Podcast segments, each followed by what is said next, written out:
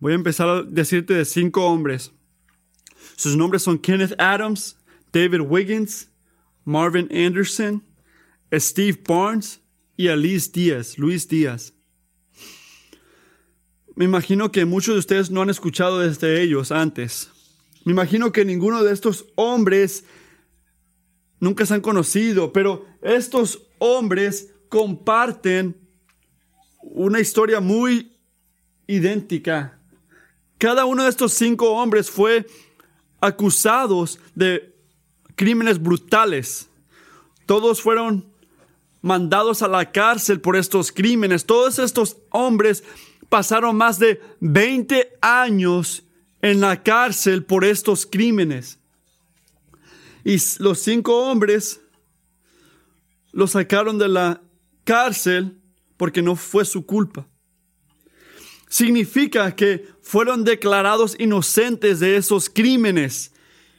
Y todo fue basado a nuevo, nueva de, de, de nuevo estudio, nuevo básicamente estudios que se hacen para detectar el ADN de alguien.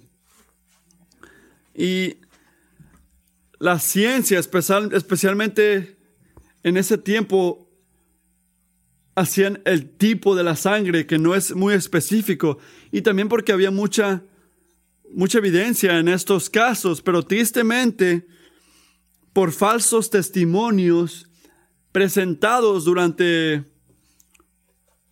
las cortes de estos hombres. Y unos eran simples como gente que miró, que al rato se enseñó que era incorrecto, pero alguno era más serio. Era una mentira obvia, era, era una mentira estando, estando bajo mandato en en la corte para decir la verdad. Así que alguna persona en cada uno de estos casos o les dijeron o les dieron presión para dar falsos testimonios contra estos hombres. Mintieron sobre estos hombres y el resultado para ellos era un factor hasta el punto que los llamaron culpables y cada uno estuvo en la cárcel por más de 20 años, aunque eran inocentes. Y eso es horrible. Y es por la gran obra del el proyecto de inocencia que 320 algo personas se han salido de la cárcel porque los culparon de algo que no fue su culpa. Y me imagino que cada uno de ustedes han sentido este dolor. El dolor cuando te han acusado de algo falsamente en tu vida. Y duele. Cuando la gente miente de nosotros, nos destruye.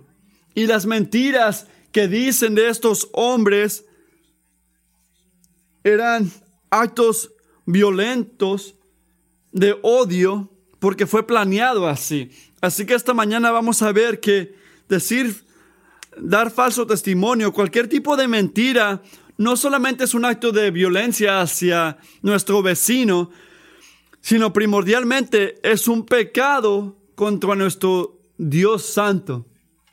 Que la única victoria sobre este pecado se encuentra en Jesucristo, que es la verdad. Nuestro texto esta mañana, y puedes ir ahí en tus Biblias, es Deuteronomio 5.20. Deuteronomio 5.20 se trata este sermón. Si estás visitando, estamos ahorita en una serie de sermones donde estamos predicando en el libro de Deuteronomio. Y ahora estamos en una serie pequeña, en nuestra serie, mientras tomamos una semana para cada uno de los mandamientos, menos si eres Matthew, porque si eres Matthew te tomas dos semanas, pero normalmente debería ser un mandamiento, mandamiento por semana. Y si has estado aquí ya por tiempo, ha sido algo que nos ha llamado mucho la atención y dado información. Así que esta semana, semana estamos mirando el mandamiento número 9, que es Deuteronomio 5:20. Miren conmigo. No darás falso testimonio contra tu prójimo. No darás falso testimonio contra tu prójimo. Y si eres como yo, si escuchas estas palabras de no debes de dar falso testimonio contra tu prójimo, inmediatamente piensas en estos cinco que acaba de mencionar, que los pusieron en la cárcel. Y esto fue la razón que esos mandamientos fueron escritos para que no vayas a la corte y mientas, que no mientas sobre algo. Y si piensas que estás correcto, pero esto es apenas lo que significan estas diez palabras. Y esta mañana quiero que miremos qué significa cuando la palabra de Dios nos dice, no darás falso testimonio contra tu prójimo. Vamos a ver a tres puntos. En primer lugar, la sustancia de dar falso testimonio. ¿Qué significa? El punto número dos, ¿cómo es esto pecar contra nuestro santo Dios? Y la tercera cosa, nuestra victoria en Jesucristo. Así que esos son, los, tres puntos principales. Dar falso testimonio es más de lo que le ocurrió a estos hombres al principio.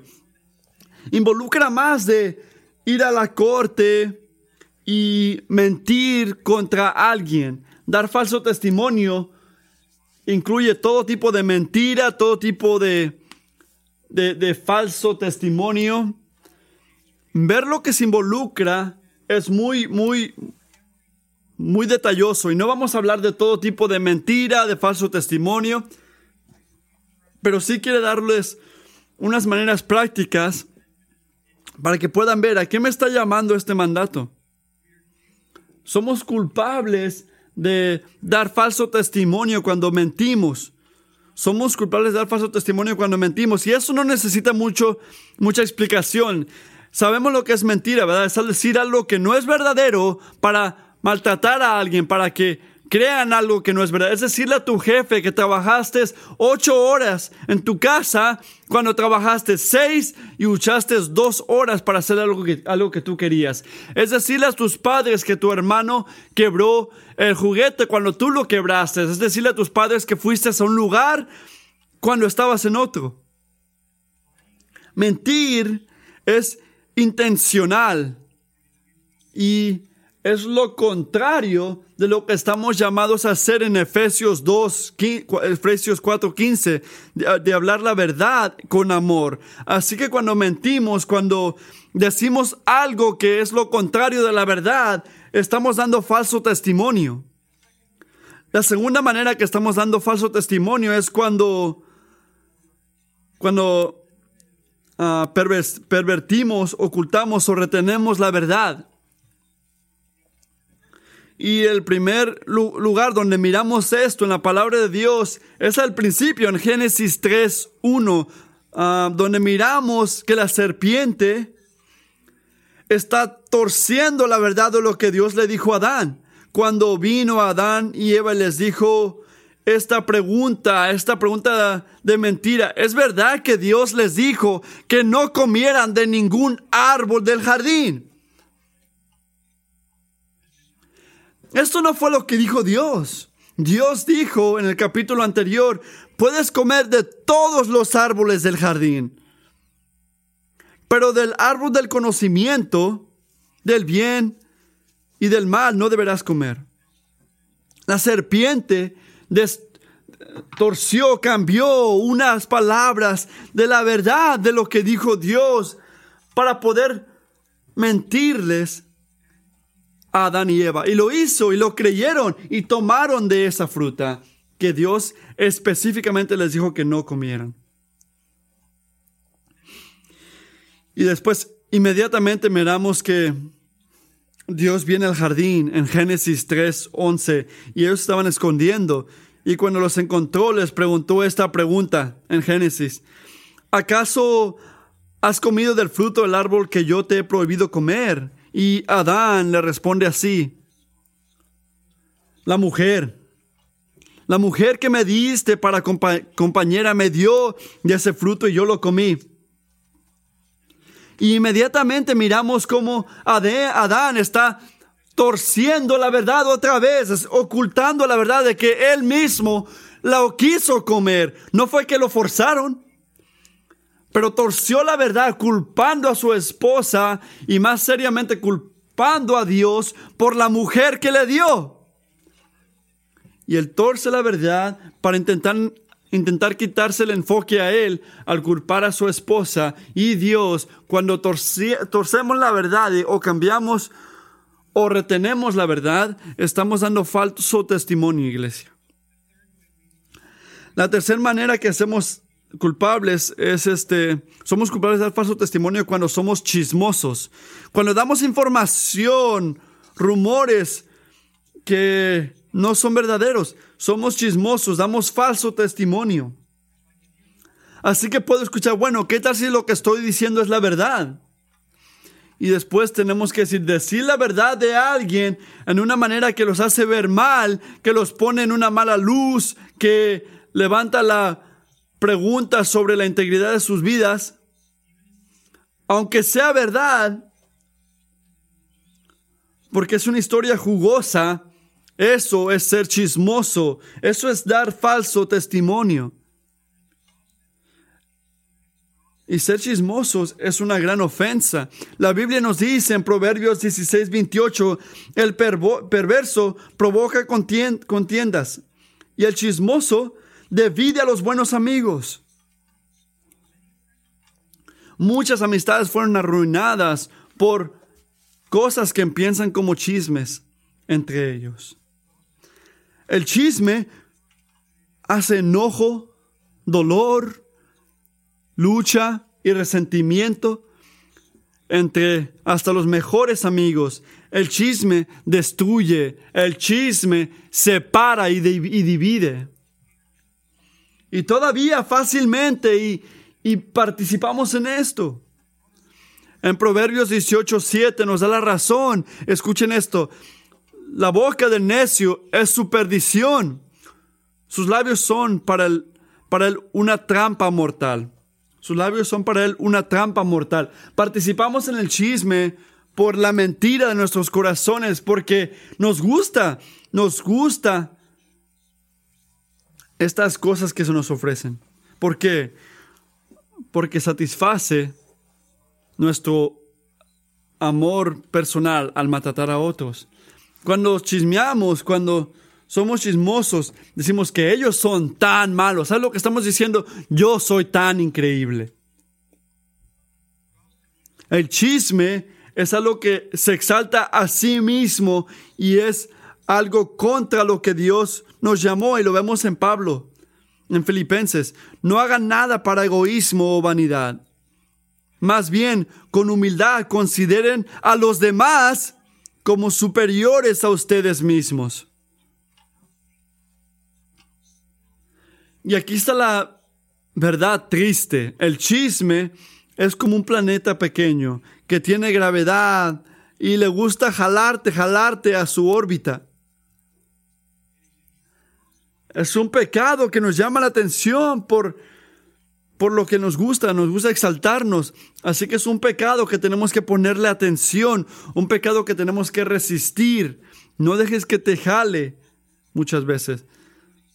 A veces hay tiempos que hablamos de los demás, cuando no estamos chismeando, ¿verdad?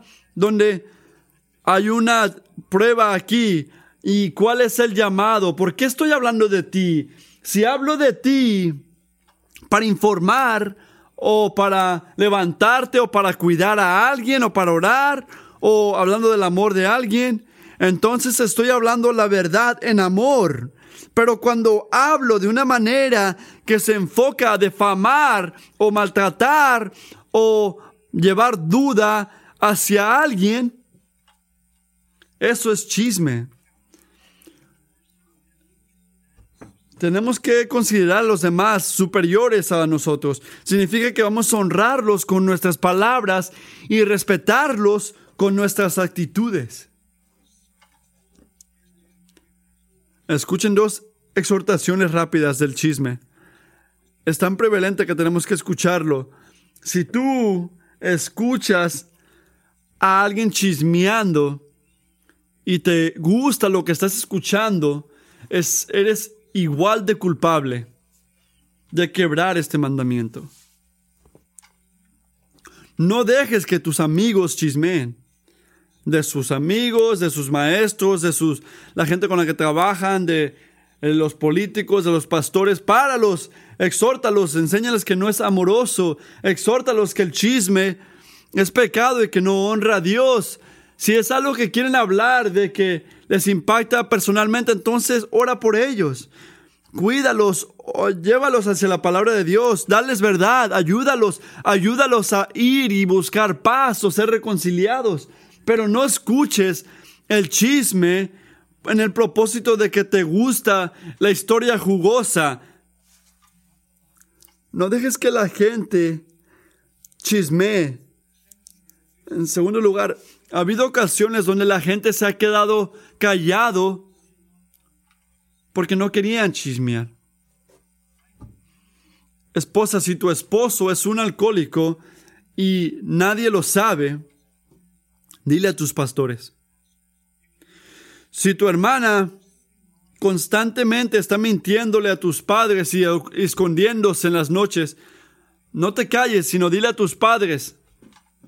Si tú dices de tu esposo, de tu hermana, para poder ayudarles, no hay chisme ahí. Pero cuando nos quedamos callados, iglesia, ocultamos el pecado, la obscuridad, y lo ocultamos y decimos, es porque yo no quiero chismear. El chisme solamente si lo haces con malicia, para destruirlos, para maltratarlos. Pero cuando hablamos la verdad en amor, que puede ayudar, a alguien que puede ayudar, y no digo que vayas y le digas a todos, ve y dile a alguien que confías, a alguien que puede ayudar, y eso, amigos, no es chisme.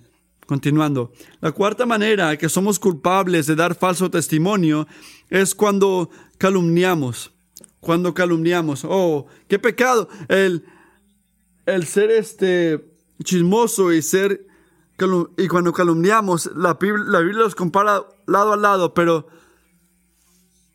eso de calumniar es lleva al chisme más allá. uno maltrata a los demás, hablar mal de la gente, es tomar esos secretos o invertirse más cosas y decir esas cosas en un lugar donde pueden maltratar.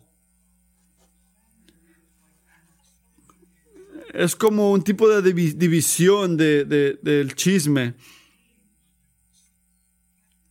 Eso quiere destruir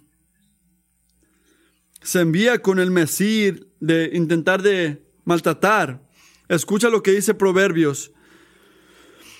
Hay esas cosas que el Señor aborrece y siete que, lo que le son desastables. Los ojos que se enaltecen, la lengua que miente, las manos que derraman sangre inocente, el corazón que hace planes perversos, los pies que corren a hacer lo malo, el falso testigo que espera mentiras y el que siembra discordia entre hermanos.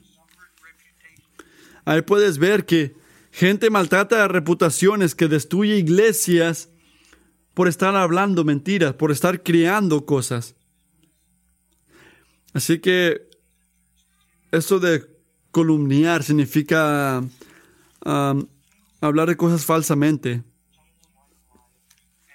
No, no, no, existe algo de una mentira pequeña. Es todo serio. Es prohibido porque es una mentira. No pienses, bueno, mató. Y chisme acá. El chisme es algo serio y la Biblia habla de la seriedad del chisme y de dar falso testimonio. Tan serio, tan serio. Consecuencias serias también. En Proverbios 6, regresando a esa parte que acabo de leer, las siete cosas que le son detestables, tú sabes que tres de esas cosas se tratan de dar falsos testimonios, una lengua que miente, el falso testigo que esparce mentiras y el que siembra discordia entre hermanos al estar creando mentiras. Esto no es algo pequeño cuando decimos que no dobles la verdad y las consecuencias son severas. En Apocalipsis 21.8 dice esto, pero los cobardes, los incrédulos, los abominables, los asesinos, los que cometen inmoralidades sexuales, los que practican artes mágicas, los idólatras y todos los mentirosos recibirán como herencia el lago de fuego y azufre. Esta es la segunda muerte. Amigo, no pienses que ser chismoso o ser mentiroso o creando mentiras es algo leve. Pero ¿por qué es tan serio? Porque dar falso testigo no solamente es un acto de violencia contra tu hermano, que para recordarte está hecho en la imagen de Dios, pero es un pecado contra nuestro santo Dios. Déjame ofrecerte tres razones por las cuales digo esto. Pecar contra nuestro santo Dios, dar falso testimonio es, es principalmente pecar contra nuestro santo Dios porque está en oposición directa a quien es Dios. Dios es verdad. Significa que la verdad misma procede de Dios. Jesús dijo en Juan 14, 6 que Él es el camino, Él es la verdad, él es la vida. Jesús no solamente le gusta la verdad, Él no solamente tiene verdad, Jesús, Dios, es verdad.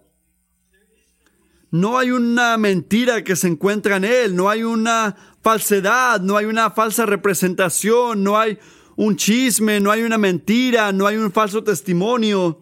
Cuando Jesús estuvo condenado contra piloto en ese tiempo no intentó cambiar la verdad un poquito para que pueda ser libre. Él habló la verdad. Cuando Jesús fue maltratado, cuando lo criticaron de una manera abusiva y lo insultaron, es que mientan de ti. Cuando Jesús, cuando maltrataron a Jesús, cuando mintieron de él, él no maltrató de regreso, Él no los maltrató. Él no puede porque Él es la verdad.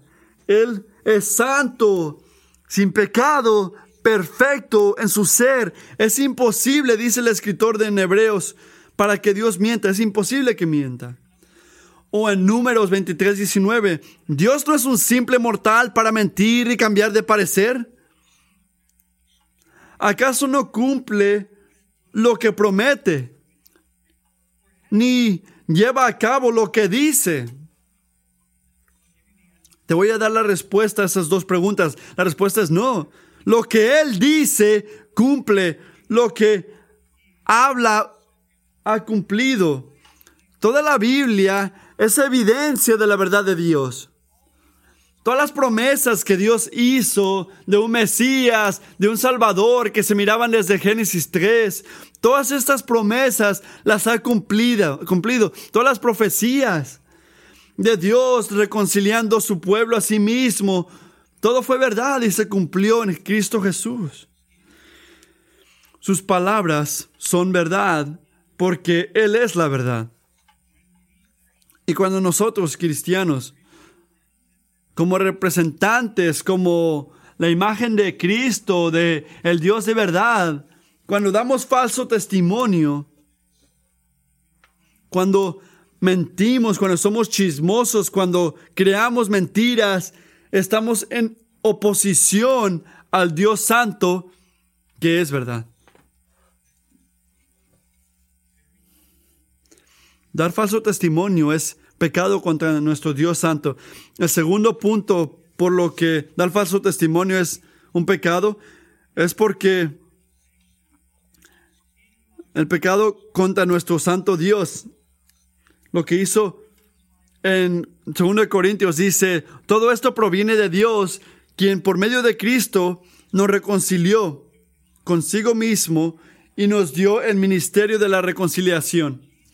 Jesús vino para reconciliar. Vino para reconciliar a los pecadores al Padre. ¿Ves? Adán y Eva fueron creados en armonía perfecta con Dios, pero cuando pecaron en Génesis 3, esta armonía, esta unión perfecta fue destruida y vino la separación entre hombre y Dios. Y esa separación no pudo ser restaurada por el hombre, por ningún tipo de comportamiento moral o deseo humano puede restaurarlo porque Dios es santo y sin pecado. Y, el hombre ahora era pecaminoso en naturaleza. Y un gran, una gran división existió entre el hombre y Dios. Y el hombre estuvo en condenación bajo la ira santa de un Dios perfecto. Pero después en el amor, en el amor Dios prometió y envió a su único hijo para restaurar esa separación y para reconciliar a gente a sí mismo. Jesús, el Hijo de Dios, vino a este mundo con todas sus debilidades, sus luchas, sus tentaciones que sentimos ahora nosotros y vivió la vida perfecta, sin pecado, una vida sin pecado y se convirtió en el único sacrificio perfecto para nuestros pecados. Y voluntariamente fue a la cruz y cuando fue a la cruz la inocencia murió por el culpable y tomó nuestra culpa y pagó nuestra deuda con su propia sangre. Y tomó nuestros pecados y tomó la ira de Dios y la tomó toda por nosotros por cada uno. Y restauró la relación que estaba destrozada entre nosotros y el Padre. Y ahora para esos que creen que se han arrepentido de sus pecados, que le han dado la espalda a vivir para sí mismos y ahora viven para Dios y su gloria, Él les da vida, vida eterna para, con Él. Jesús, hermanos, vino para reconciliar, para unir, para unir. Y cuando nosotros mentimos, somos chismosos, cambiamos la verdad, estamos yendo contra lo que Cristo vino a, cumplir. Porque mentir, distorsionar la verdad, va a crear división y no va a crear reconciliación. Destruye relaciones y no fortalece relaciones. Crea separación y no unión. Destruye al lugar de construir. Así que cuando hacemos esto, hacemos lo contrario de lo que Cristo vino a hacer. Pero esto no solamente, no solamente Cristo que vino a hacer esto. Si escuchas otra vez a 2 de Corintios, y esto es de Dios que nos reconcilió a sí mismo, pero escucha, y nos dio el ministerio de reconciliación. Así que no solamente Cristo, sino nosotros también somos llamados a reconciliar. Dios te llamó a ti, me llamó a mí, a decirle al mundo que pueden y deben ser reconciliados a Dios a través de Cristo Jesús, nuestro Salvador. ¿Cómo? Al hablar la verdad en amor, al proclamar la verdad que Cristo Jesús murió por sus pecados. Y cuando la gente es reconciliada con Dios, nosotros, iglesia, somos reconciliados unos con otros en Él. Pero cuando nos mentimos, cuando distorsionamos la verdad, cuando fallamos al honrar a Dios con nuestras palabras y fallamos al honrarle por reconciliarnos con Él y reconciliarnos con unos con otros, y fallamos al caminar en el llamado que nos llamó. Tercera razón por la cual es dar falso testimonio contra Dios es porque va contra el nuevo mandamiento que nos dio Jesús. Juan 13, 34. Este mandamiento nuevo les doy, que se amen los unos a los otros. Así como yo los he amado, también ustedes deben amarse los unos a los otros. De este modo, todos sabrán que son mis discípulos si se aman los unos a los otros. Y obviamente este amor se explica en 1 Corintios 13. Pueden leer esto, dice, el amor es paciente, es bondadoso, el amor no es envidioso, ni jactacioso, ni orgulloso, no se comporta con rudeza, no es egoísta, no se enoja fácilmente, no guarda rencor. El amor no se deleita en la maldad, sino que se regocija en la verdad. Todo lo disculpa, todo lo cree, todo lo espera, todo lo soporta. Así que amigo, tengo que preguntarte esta mañana, ¿tú amas? ¿Tú amas así? Tú eres paciente con tu vecino y bondadoso a tus, a tus estudiantes, a con la gente con la que trabajas, o los envidias, y porque los envidias, hablas mal de ellos, eres chismoso, tienes resentimiento, así que te inventas mentiras de ellos, o insistes en tus propias maneras, así que me mientes. Tu jefe te enoja tanto que le dices a todos, todos en la oficina lo horrible que es. O aguantas todo mientras confías en la bondad y fidelidad de Dios. Podemos hacer esto, iglesia. Podemos soportar todo en Cristo. Sin maltratar, sin mentir, Debemos de ser conocidos como los discípulos de Cristo, no porque decimos que lo somos, sino porque lo ven en nuestro amor unos por otros, en nuestro ejemplo. Pero ser mentirosos, inventarte chismes, es lo contrario.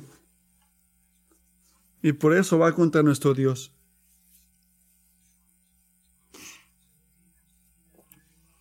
Así que vemos que dar falso testimonio es un acto de violencia contra nuestro vecino y primordialmente es un pecado contra nuestro Dios Santo. Vamos a ver esto, que nuestra victoria está en Jesucristo. La única victoria que podemos tener está en Jesucristo. De dar falso testimonio es una lucha del corazón. Y me han escuchado decir esto mientras predicamos esta serie. Dar falso testimonio es una lucha en el corazón. Mateo 15 dice, pero lo que sale de la boca viene, mentira, lo que sea, lo que sale de la boca viene de dónde? Del corazón y contamina a la persona, porque del corazón salen los malos pensamientos, los homicidios, los adulterios, la inmoralidad sexual, los robos, los falsos testimonios y las columnias. Dar falso testimonio tiene su origen en el corazón hermanos. Es un resultado de nuestro pecado que tenemos herencia basado el pecado de Adán. Y en tu propia fortaleza, nunca, nunca vas a tener victoria sobre este pecado de dar falso testimonio. Santiago 3 habla muy directamente sobre nuestras lenguas. Dice esto en el versículo 7. El ser humano sabe domar y en efecto ha domado toda clase de fieras, de aves, de reptiles y de bestias marinas. Pero nadie, ningún humano, puede domar la lengua. Ningún humano puede domar la lengua. Y si sales de aquí esta mañana y piensas que el mensaje de este sermón es que tienes que salir y en tus propias fuerzas parar de mentir, de estar chismeando, de hablar mal de la gente, inventarte mentiras. No estás entendiendo este mensaje. Ningún humano puede domar la lengua. Porque tiene su origen este pecado en el corazón. Pero aquí está la buena noticia, hermanos. Jesús puede. Jesús puede domar la lengua. Y Jesús ya lo hizo. Cristiano, tú no eres un esclavo a tu pecado, a tu manera de pecar. Tu viejo ser, tu manera pecaminosa fue crucificada con Cristo para que el cuerpo del pecado pueda ser destruido a nada, para que no seas esclavo al pecado ya. Así que si eres cristiano, si ya te arrepentiste de tus pecados, ya le diste la espalda al pecado y vives para la gloria de Cristo, entonces amigo, tu vieja naturaleza fue crucificada con Cristo, tú eres una nueva criatura, un nuevo ser y el pecado ya no tiene dominio sobre ti. Qué buena noticia. Jesucristo, que es la verdad, venció al pecado por ti y para mí en esa cruz. Su victoria en esa cruz fue nuestra victoria sobre el pecado de dar falso testimonio. Pero Josh, yo soy cristiano, entonces ¿por qué si mi manera pecaminosa fue crucificada con Cristo, ¿por qué todavía quiero doblar la verdad un poquito, de retener la verdad un poco y de ser chismoso? Y la respuesta se encuentra en lo que dice Mateo 2.74. Dice, de la abundancia del corazón habla la boca. De la abundancia del corazón habla la boca. Así que lo que viene de la boca, lo que viene de tu boca, de mi boca, debe de servir como evidencia de la abundancia que tenemos en nuestro corazón. Debe de enseñarnos quién se siente en el trono de nuestros corazones. Debe de enseñarnos quién es el tesoro más grande de nuestras vidas. ¿Quién reina? Así que si eres culpable de ser chismoso, de doblar la verdad, en maneras muy pequeñas y de crear mentiras, dar falsos testimonios. Eso es lo que les quiero decir. Busca a Dios esta mañana y, pídele que te perdone. Sabiendo que tú no puedes cambiarte ni tu corazón ni tu boca, pero que Él murió para que tú puedas ser libre de este pecado. Así que ve a Él, pídele a Él que te ayude, que cambie tu corazón, que ponga una, un candado en tu boca para que no le, le, le, ofendas, para que puedas honrarle con tu boca y hacer a Cristo la abundancia de nuestros corazones. Haz que Él sea el gozo más grande en tu vida, tu tesoro más grande. Hay que hacer como Pablo, a saber nada, solamente Cristo y el crucificado. Y podemos hablar de cómo podemos hacer esto, podemos hablar por una semana de cómo hacer esto, pero este es un buen principio. Recuerden en Colosenses 3, dice, pongan sus mentes en las cosas de arriba, no en las cosas de este mundo. ¿Cómo? ¿Cómo podemos seguir? ¿Cómo podemos hacer esto de hacer que Cristo sea nuestro tesoro? Miramos a Cristo nos ocupamos con las cosas de arriba y no las cosas de abajo. Amigo, esta palabra, esta palabra son las palabras de vida, las palabras de verdad. Si queremos que Cristo esté abundantemente en nuestros corazones, leemos esta palabra. Y lo más que la lees, lo más que la lees, lo más que va a convertirse la abundancia en tu corazón, el tesoro de tu vida. No seas perezoso al leer la palabra. Si luchas con leer, pídele ayuda a un amigo, pídele ayuda a alguien. ¿Cómo la lees? ¿Cómo la lees? Se me hace difícil. Ayúdame a hacerlo. No dejes al lado la palabra de Dios. Se va a escuchar raro. Escuchen buena música. No le den poco valor a la música que escuchen. No puedes día tras día escuchar puras tonterías, cantando cosas que no se alinean con la obra de Dios y pensar que tu corazón va a estar hacia Dios. Tenemos que ver, tenemos que escuchar, tenemos que cantar música que está centrada en el Evangelio, centrada en Cristo. Hagan mucho de Cristo. Ahora, no estoy diciendo que no pueden escuchar música este, de, de granja, música ranchera, pero la mayoría de las canciones que se encantan las músicas rancheras, y creo que están de acuerdo conmigo, no nos enfocan a la cruz. Así que hagan su tiempo y enfóquense en las palabras, en las músicas del Señor, y que no se enfoquen en las cosas de este mundo. Esta es otra cosa que podemos hacer. No fallen al hacer esto. de unirse como la iglesia. Aquí es donde escuchamos la palabra de Dios predicada, aquí es donde cantamos, alabamos, tomamos los elementos. Esto es necesario.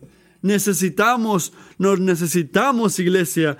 Tú los, nos necesitas para ayudarnos a buscar a Cristo y no a este mundo.